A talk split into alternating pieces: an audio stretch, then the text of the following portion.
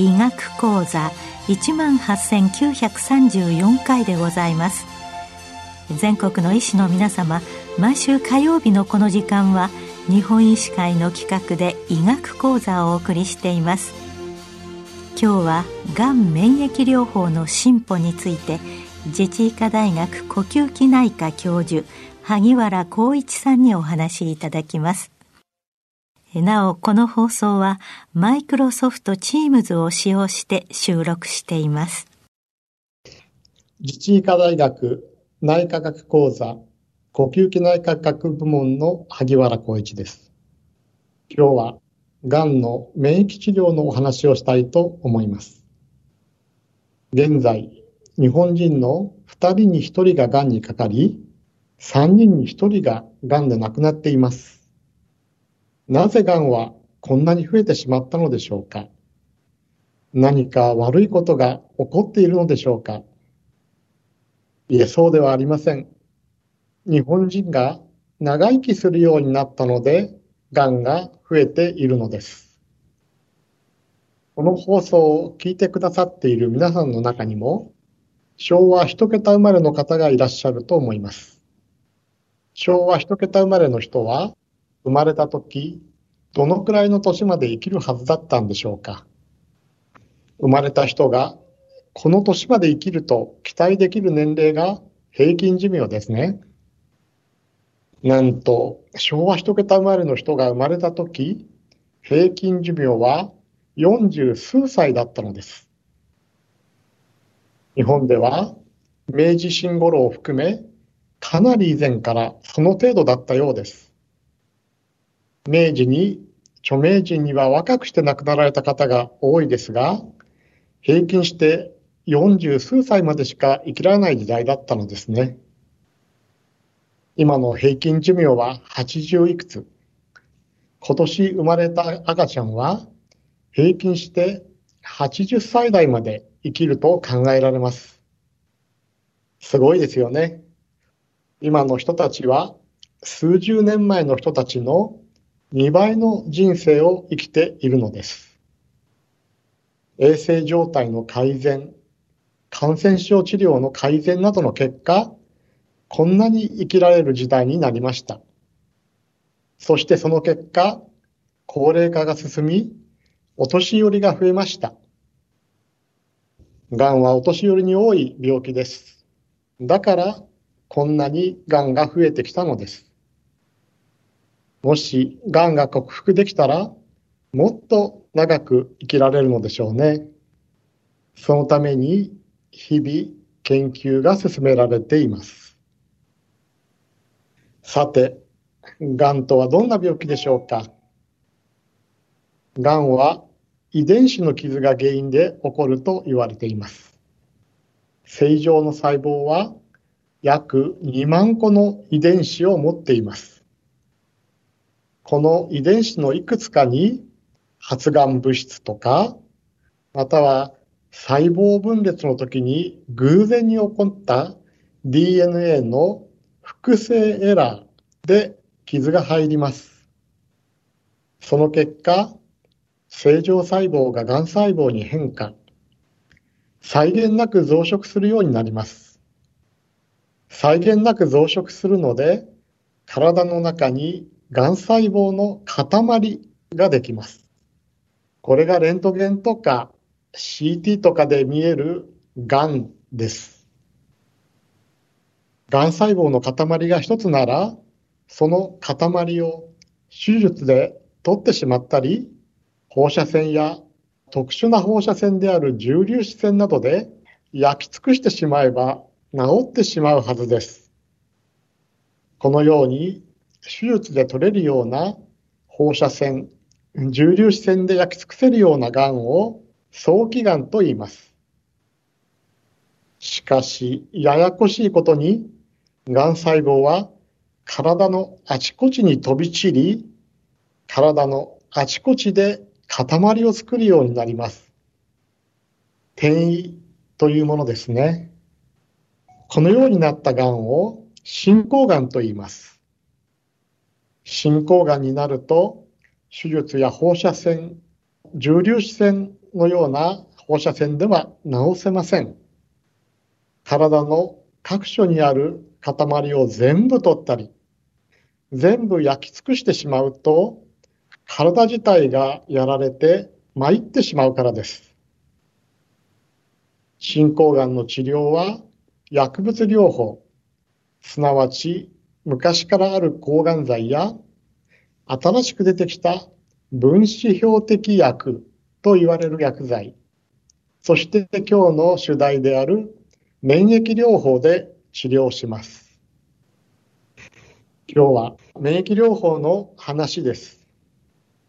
使う薬は免疫チェックポイント阻害薬と言います。おととし、京都大学の本庄佑博士がノーベル賞を受賞して、皆さんがよく知るようになった薬が免疫チェックポイント阻害薬です。このノーベル賞の薬は、すでに日常臨床で広く使われるようになっています。以前から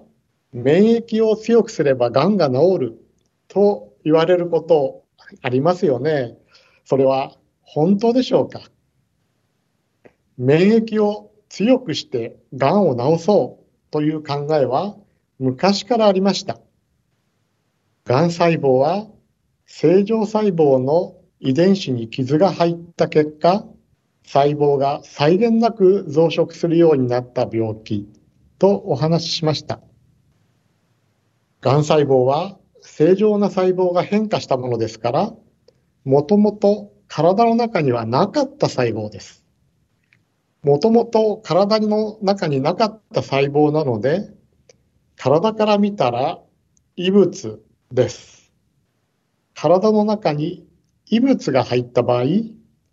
免疫が戦いを挑み、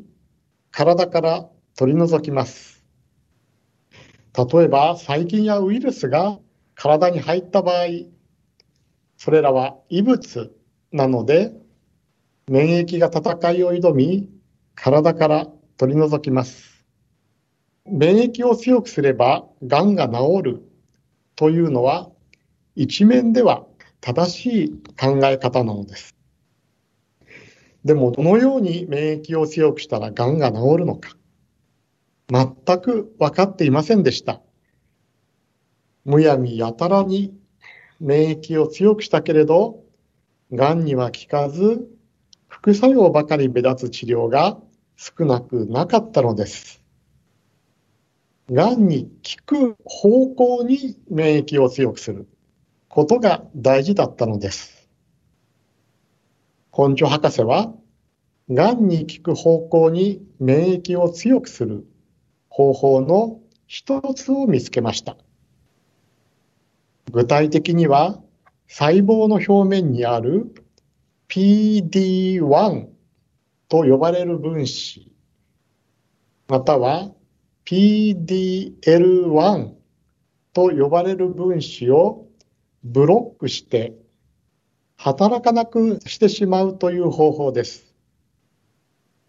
そのために作られたのが免疫チェックポイント阻害薬です。そしてその薬を投与すると今までの薬では考えられないくらい高い効果が見られる患者さんが次々と出てきたのです。驚くべきことでした。さあ、免疫チェックポイント阻害薬がどのくらいの患者さんに効くのか、ちょっとおさらいしてみましょう。ここでは、最も死亡者数の多いがんである肺がんを例にとってお話ししてみます。肺がんは免疫チェックポイント阻害薬が最も進んで使われているがんでもあります。なんと日本人の20人に1人は肺がんで今亡くなっています。20人に1人というのは、肺がんにかかる人の数ではありません。肺がんにかかり、そしてさらに亡くなられる方が日本人の20人に1人という数なのです。多いなぁと思われると思います。皆さんの周りにもきっと肺がんで亡くなられた方がいるに違いありません。先ほど進行がんという言葉を述べました。がんが体中に広がってしまい、手術や放射線では取りきれないがんです。肺がんでは検診、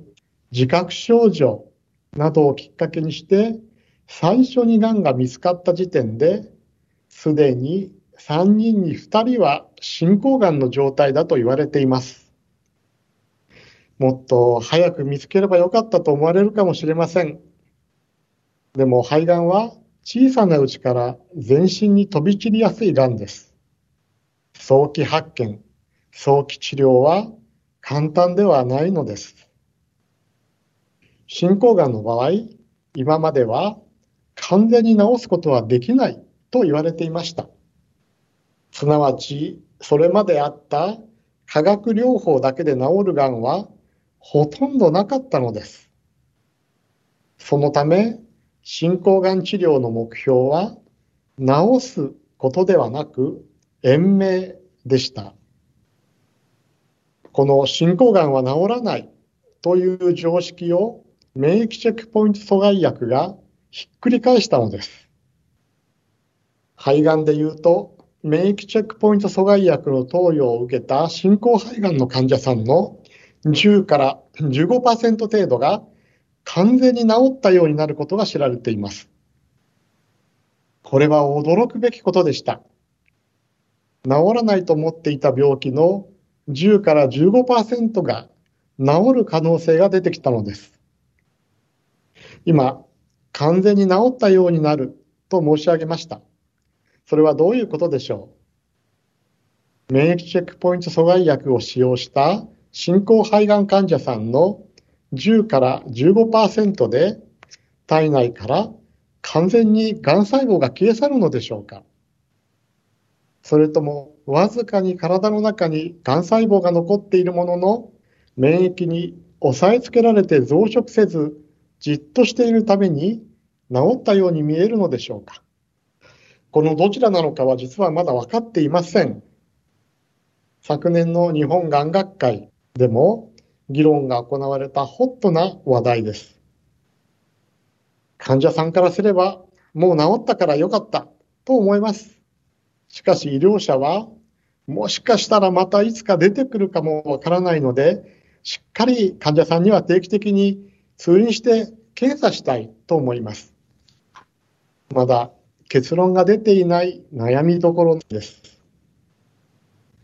では、残りの85から90%の患者さんではどうなのでしょうか。3分の1の患者さんでは全く効果が見られません。残りの患者さんでは一部効果は見られるものの、がんは消えきりません。一度小さくなってもまた増大してきます。免疫チェックポイント阻害薬もまだ万能ではないのです。ではどうしたらいいのでしょうか有効な薬を複数組み合わせるのはどうでしょう免疫チェックポイント阻害薬と従来の化学療法を両方使ったら良いのではないか免疫チェックポイント阻害薬と放射線療法を両方使ったら良いのではないか。免疫チェックポイント阻害薬と従来の化学療法と放射線療法を全部使ったら良いのではないか。免疫チェックポイント阻害薬と手術を組み合わせたらどうだろう。そうです。治療を組み合わせると、より良い効果が得られる可能性があります。そのため、いくつもの臨床試験が行われ、現在も多数の臨床試験が進行中です。ある条件を満たす患者さんでは、免疫チェックポイント阻害薬と従来の化学療法を同時投与するとより良い効果が得られることが分かりました。また、免疫チェックポイント阻害薬と従来の化学療法と放射線療法をすべて行うと良い肺がんがあることも分かりました。これらの併用療法はすでに日本の医療保険制度で認められており、患者さんは少ない経済的負担で受けられます。免疫チェックポイント阻害薬単独がいいのか、他の治療法と組み合わせたらいいのか、そして組み合わせたらどのくらいまで効果が上がるのか。医療保険制度で使える治療法でも、投与から長期間の追跡が終了してないため、どのくらいの効果があるか全体像は分かっていません。どのがんにどの組み合わせが良いと現在の情報で分かっているのか相談してみてください。今は肺がんを例にとって述べました。では他の臓器のがんはどうなのでしょう？胃がんは胃の正常細胞ががん細胞になり際限なく増殖するようになったものです。肝臓がんは肝臓の正常細胞ががん細胞になり際限なく増殖するようになったものです。元の細胞の性質が臓器ごとに異なるため、がん細胞の性質もそれぞれ異なります。免疫チェックポイント阻害薬がどの臓器のどのがんに効くのか、これに関してもまだ全体像は明らかになっていません。現在、臨床試験で様々な試みが行われ、適用が拡大されているところです。免疫チェックポイント阻害薬は、がんに効く方向に免疫を強くするとお話ししました。ところが時に強くなった免疫ががん以外の組織を攻撃することがあります。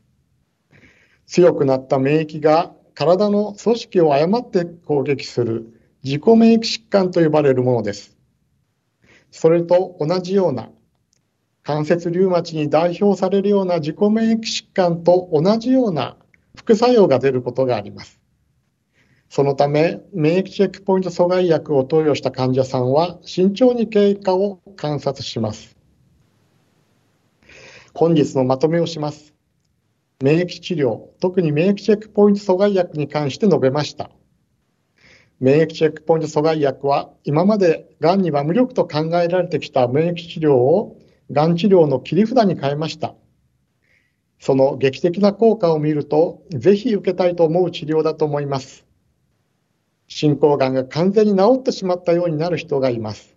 一方、全く効かない人もいます。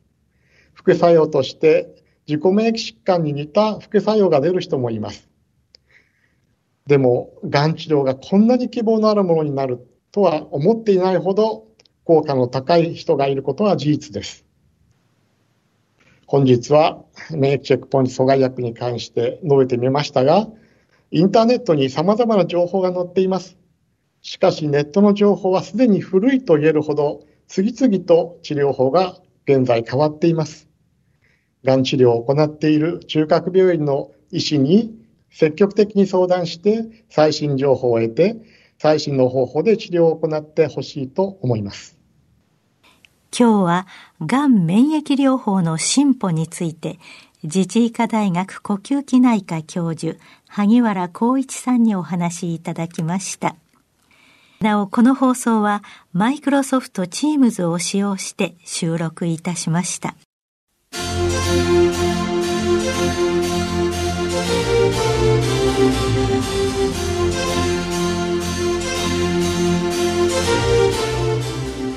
それではこれで日本医師会の企画でお送りいたしました医学講座を終わります。